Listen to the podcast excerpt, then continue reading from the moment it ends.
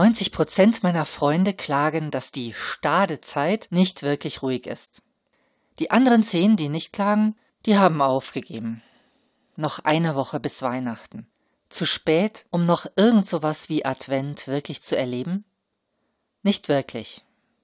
Willkommen bei Brain Food for Leaders, dein Podcast für ein selbstbestimmtes Leben. Und heute die Folge Advent, Advent, die Zeit verbrennt – Drei Last-Minute-Tipps für einen erfüllten Advent. Ich bin Theresia Tauber. Ich liebe den Advent. Oder genauer, ich liebe das, was ich mir vom Advent ersehne. Ich sehne mich nach den Adventsversprechen und da gibt's ja viele. Ruhe, Licht, Geborgenheit, Wärme, Nähe, Besinnlichkeit.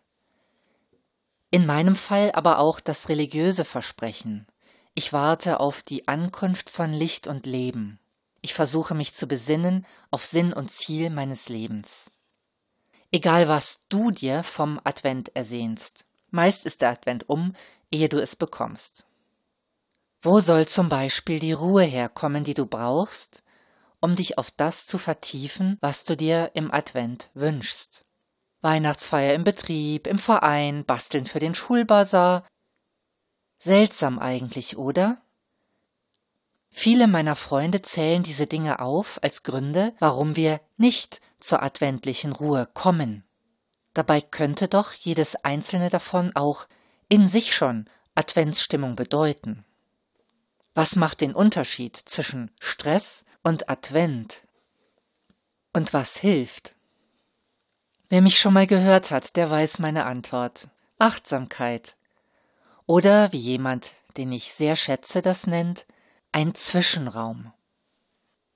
Zur Besinnung komme ich nicht unbedingt durch noch einen Weihnachtsmarktbesuch, auch nicht durch längeres Backen oder Singen von Adventsliedern, nicht mal, wenn ich extra in die Kirche gehe.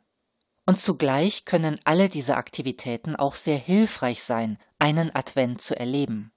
Was macht den Unterschied? Zur Besinnung komme ich, wenn ich einen achtsamen, winzigen Zwischenraum lasse. Wozwischen denn? Na zum Beispiel zwischen den äußeren Eindrücken und Erlebnissen und Aktivitäten, die mich überfluten, und meinem inneren Wahrnehmen und meinem inneren Verhältnis zu diesen Aktivitäten und Eindrücken. Es geht also mal wieder darum, bewusst wahrnehmen, bewusst handeln, anstatt automatisch zu reagieren. Und wie kannst du das ganz praktisch machen, jetzt noch, in der letzten Adventswoche? Ich habe drei Beispiele. Beispiel eins: Backen, wenn du noch mal backen willst. Also, normal wie immer einen Teig herstellen, egal welchen. Aber vor dem Ausrollen oder Formen einen klitzekleinen, achtsamen Zwischenraum einlegen. Lass den Teig mal vor dir liegen, so als Kugel vielleicht und betrachte ihn neugierig, als hättest du noch nie einen Teig gesehen. Die Oberfläche, wie ist die? Vielleicht glänzend von der Butter, vielleicht glatt, feucht, trocken, fest, cremig, krümelig vielleicht, ein einheitliche Farbe oder mit irgendwelchen Stückchen drin. Und du kannst die Oberfläche auch gerne betasten mit den Fingern.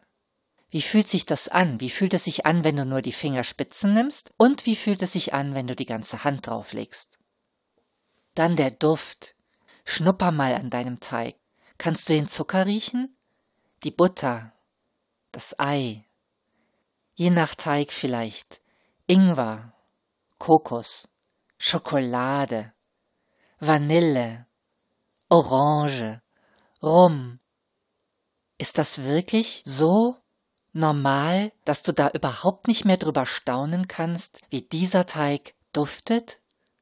Wenn du es mal ganz genau nimmst, mit einem Mini-Zwischenraum zwischen Teig herstellen und ausrollen? Und natürlich der Geschmack, da gilt dasselbe wie beim Duft. Steck dir nur ein kleines Stückchen von dem Teig in den Mund. Naja, vielleicht auch noch eins und lass es dir ganz langsam auf der Zunge zergehen. Achte dabei auf deinen Atem. Versuch mal beides gleichzeitig. Bewusst ein- und ausatmen und dann dieser Geschmack im Mund oder dieser Duft in der Nase von deinen Plätzchen, die du dir selbst und deinen Lieben anbieten wirst.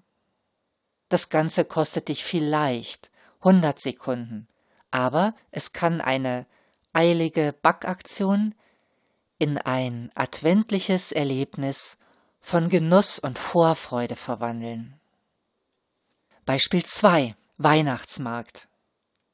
Das geht am besten, ehrlich gesagt, wenn du mit Freunden auf dem Weihnachtsmarkt bist und die Freunde bittest, kurz auf dich zu achten. Du kannst es aber auch machen, wenn du ganz alleine auf dem Weihnachtsmarkt bist. In jedem Fall finde einen Platz, wo du nicht direkt herumlaufenden Menschen im Weg stehst. Vor allem, wenn du ohne deine Freunde bist, achte darauf, dass deine Wertsachen sicher verstaut sind. Und dann schließe die Augen und versuche, alle Geräusche in dich hinein und durch dich hindurch waschen zu lassen. Egal, ob's die Stimmen von anderen Leuten sind, die Musik von irgendwo, das Gebrutzel in den Buden. Es ist kein Ratespiel, was du hörst. Und versuch auch nicht zu bewerten, ob du die Geräusche magst oder nicht. Nimm einfach nur so viele auf wie möglich, ohne zu urteilen. Einfach nur hören, so viel wie möglich wahrnehmen. Natürlich kannst du es auch mit offenen Augen machen, wenn du dich dabei besser fühlst. Bei geschlossenen Augen hörst du normalerweise ein bisschen mehr. Und dasselbe kannst du auch mit den Gerüchen tun. Oder auch mit Körperempfindungen. Wärme, Kälte, Kontakt. Wenn dich jemand schubst zum Beispiel.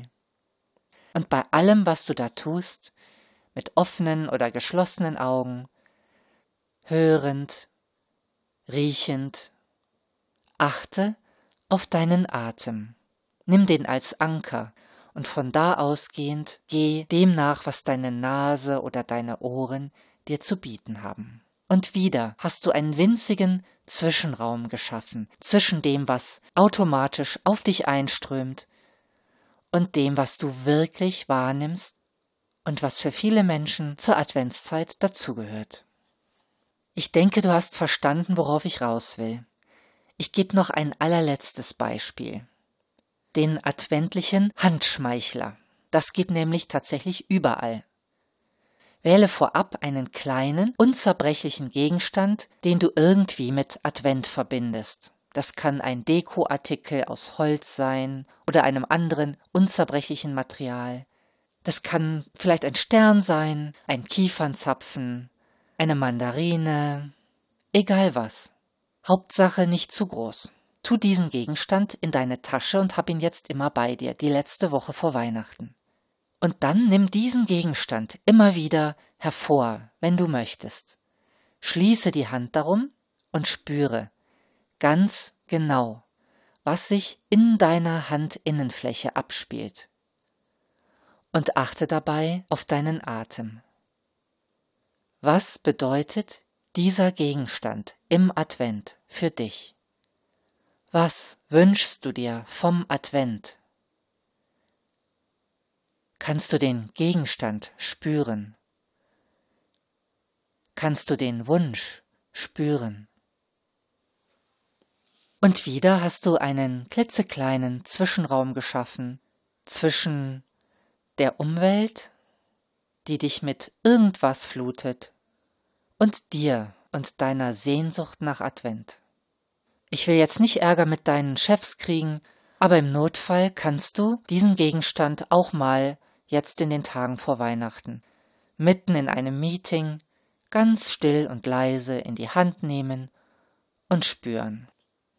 Besinnung aufs Wesentliche, Besinnlichkeit, das entsteht nicht an Tagen, das entsteht auch nicht in Stunden, das entsteht immer nur jetzt, in diesem Atemzug und in diesem nächsten Atemzug wieder oder eben nicht.